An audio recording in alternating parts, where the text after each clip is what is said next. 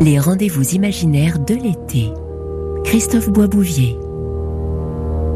Depuis bientôt 150 ans, tous les mois d'août, la petite ville allemande de Bayreuth accueille des milliers de passionnés qui viennent écouter la musique de leur maître Richard Wagner. Cette année, à cause du Covid-19, le célèbre festival a été annulé. C'est l'occasion pour RFI de vous proposer un rendez-vous imaginaire de l'été en compagnie de Christophe Boisbouvier.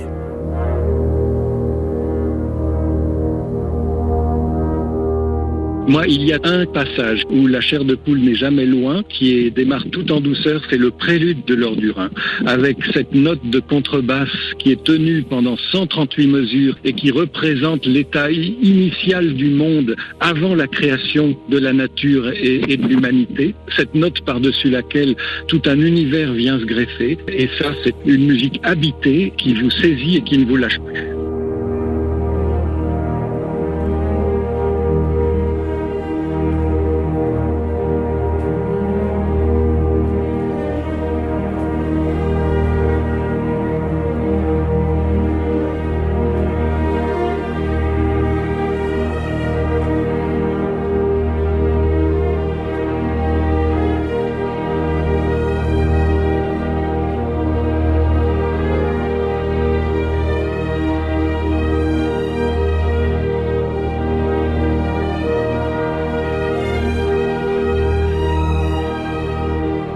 Directeur de l'Opéra de Paris, Jean-Paul Cluzel, qui a été aussi président de RFI. Oui, c'est un monument. Et par exemple là, je pense que les auditeurs qui viennent d'entendre le début de l'or du Rhin, eh bien, on entend les ondulations de l'eau. Et je pense que celui qui vit au bord euh, du fleuve Niger ou au bord du Congo, eh bien, il entend lui aussi dans sa tête cette espèce d'ondulation euh, cosmique. Un jour de l'été 1876 au royaume de Bavière, le compositeur Richard Wagner réussit à monter quatre de ses opéras dans un palais des festivals qu'il a lui-même conçu. Et depuis bientôt 150 ans, les Wagnériens y retournent chaque été afin de communier avec la musique de leur maître.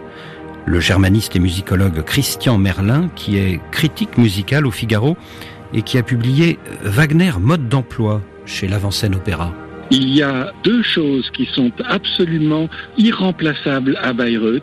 C'est l'atmosphère absolument unique d'immersion totale dans l'œuvre d'art telle que le voulait euh, Wagner. Et puis c'est aussi l'acoustique du théâtre créé par Wagner et dont il a lui-même imaginé les plans. Et cette acoustique est absolument unique et elle offre un équilibre que l'on n'a nulle part ailleurs.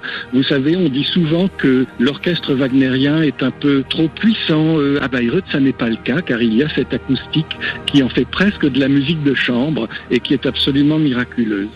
Le scénographe Richard Peduzzi, l'homme qui a créé les décors de la célèbre production Pierre Boulez Patrice Chéreau à Bayreuth en 1976, il a publié Là-bas c'est dehors chez Actes Sud. Le dessin de ce théâtre est une merveille. Ouais. La fosse d'orchestre où on voit pas les musiciens, le rapport de la scène et de la salle où on a l'impression d'être dans une petite salle où il y a quand même plus de 2000 spectateurs. On a l'impression que la scène est aussi grande que la salle. Ça a été pensé par un artiste, quoi. C'est l'art total que voulait Wagner.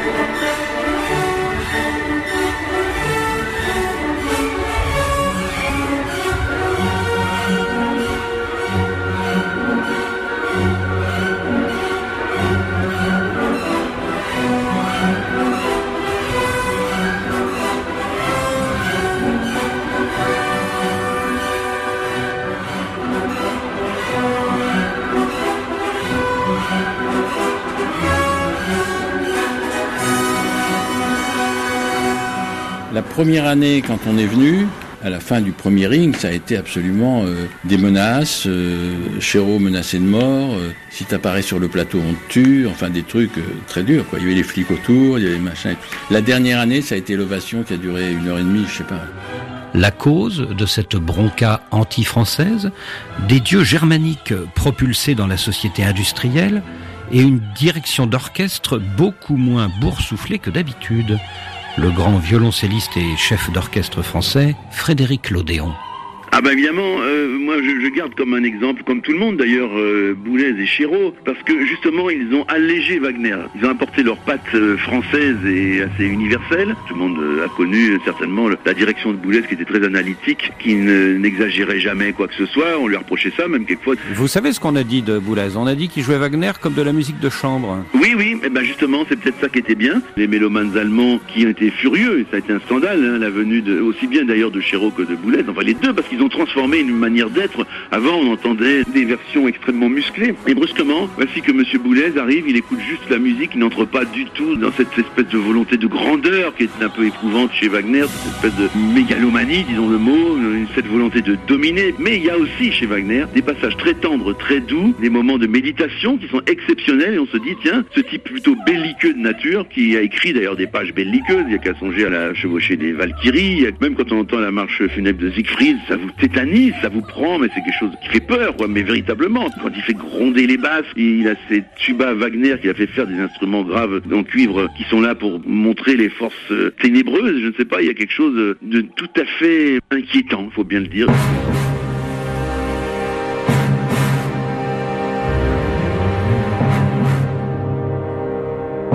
L'opéra Le Crépuscule des Dieux, la marche funèbre était l'une des pages préférées de Hitler, qui venait à Bayreuth tous les ans et qui faisait le baise-main à Winifred, la belle-fille de Richard Wagner.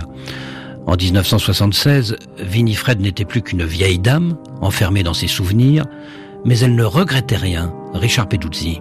Bah écoutez, j'étais allé chez elle pour choisir des... avec son petit-fils, Gottfried, elle m'avait fait un peu peur. C'est une grande dame. Il y avait un meuble, il y avait des meubles assez euh, qui me faisaient penser à une époque que j'aime pas tellement. Il y avait euh, des photographies, des tas de choses comme ça sur les meubles que je trouvais euh, inquiétantes pour moi. Et il n'y avait aucun accessoire qui me convenait. Donc je suis parti le plus vite possible.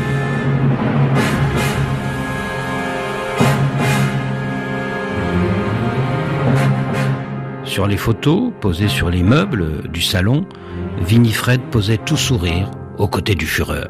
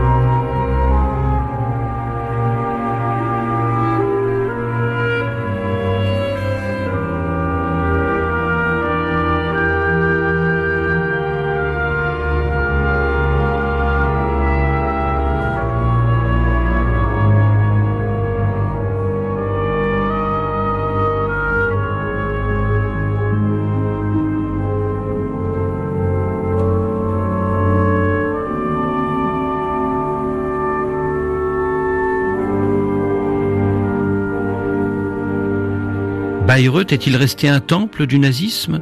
La réponse de Christian Merlin. C'est un passé qui est beaucoup plus exploré et connu aujourd'hui. Il a été, disons, longtemps euh, tu, je dirais, euh, jusqu'aux années 70-80.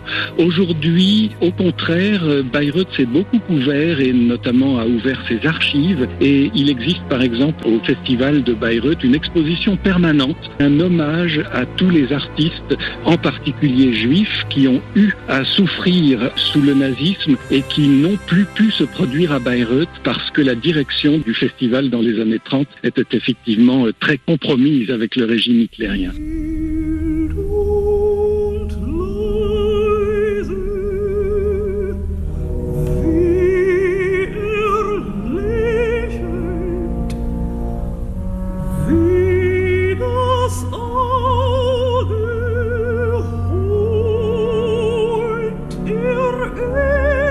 Rendez-vous imaginaires de l'été. Christophe Boisbouvier.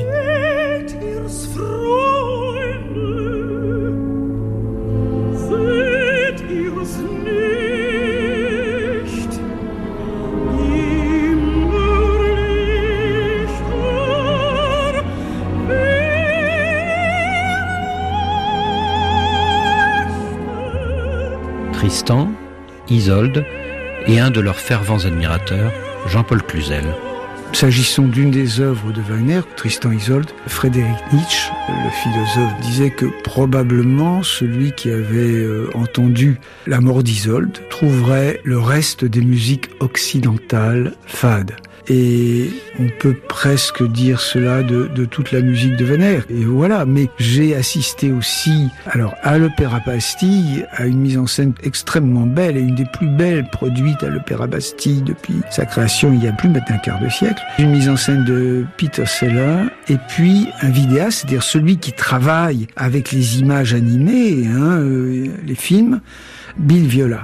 Et cette mise en scène a été huée, a été huée. Effectivement, j'ai entendu les gens huer. En particulier une scène qui est absolument merveilleuse, c'est-à-dire que Tristan Isolde sont des amants, des amants contrariés. Donc il y a une scène merveilleuse d'amour, donc ils s'aiment, hein, il y a une fusion physique qui n'est pas généralement évidemment représentée sur scène, mais là on voyait un homme et une femme nus qui sortaient du fond de la mer et qui euh, s'embrassaient avec leur corps nus, qui remontaient à la surface et on voyait les petites bulles d'air, vous savez quand il y a quelqu'un qui descend dans l'eau et puis qui remonte. Enfin, moi je trouvais que c'était sublime. Je crois que maintenant beaucoup de gens trouvent que c'est sublime.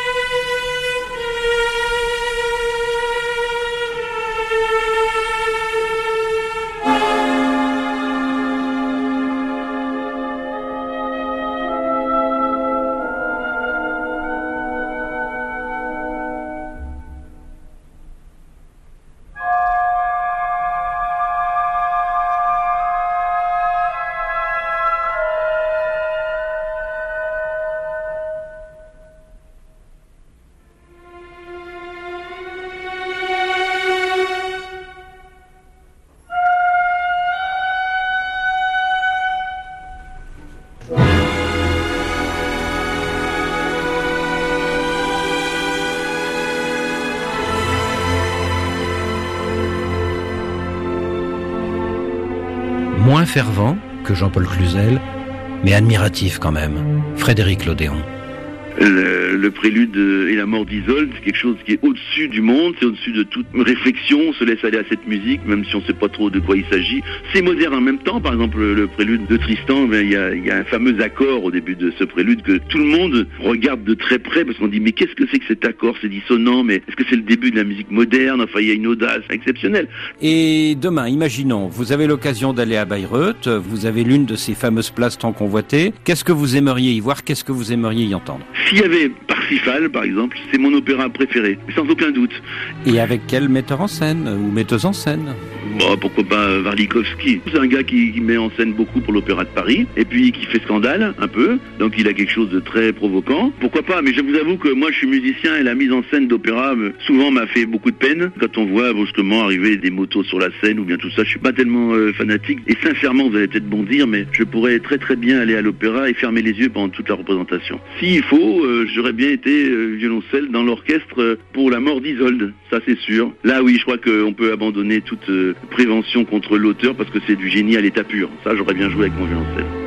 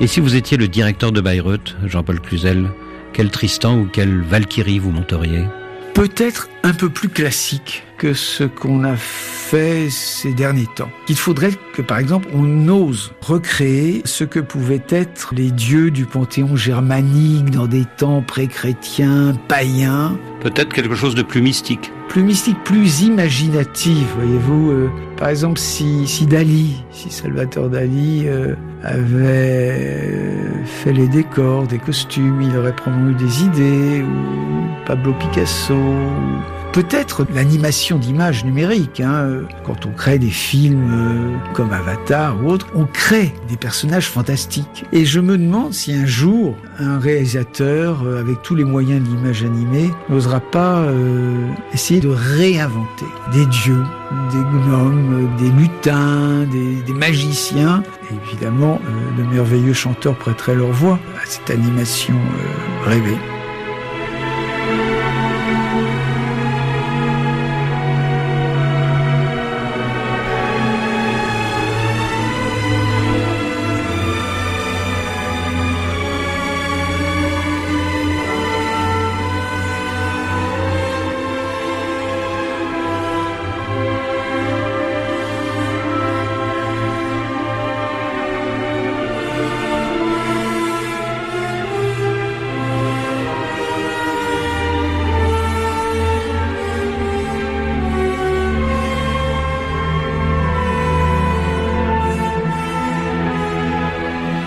C'est ça Wagner aussi. À chaque fois, il y a un message. L'anneau des Nibelungen, le ring, c'est la mort des dieux. Et il est clair que dans l'esprit de Wagner, la mort des dieux hein, du panthéon germanique, c'est aussi, à vrai dire, la mort du christianisme, la mort des religions, parce qu'il est profondément athée. C'est Nietzsche. C'est Nietzsche, voilà. C'est l'aboutissement des cycles, hein, et les dieux sont morts. Nos dieux d'aujourd'hui, qu'il s'agisse de Dieu, d'Allah, de Vishnu, de tous les dieux, il a toujours un message politique, Wagner.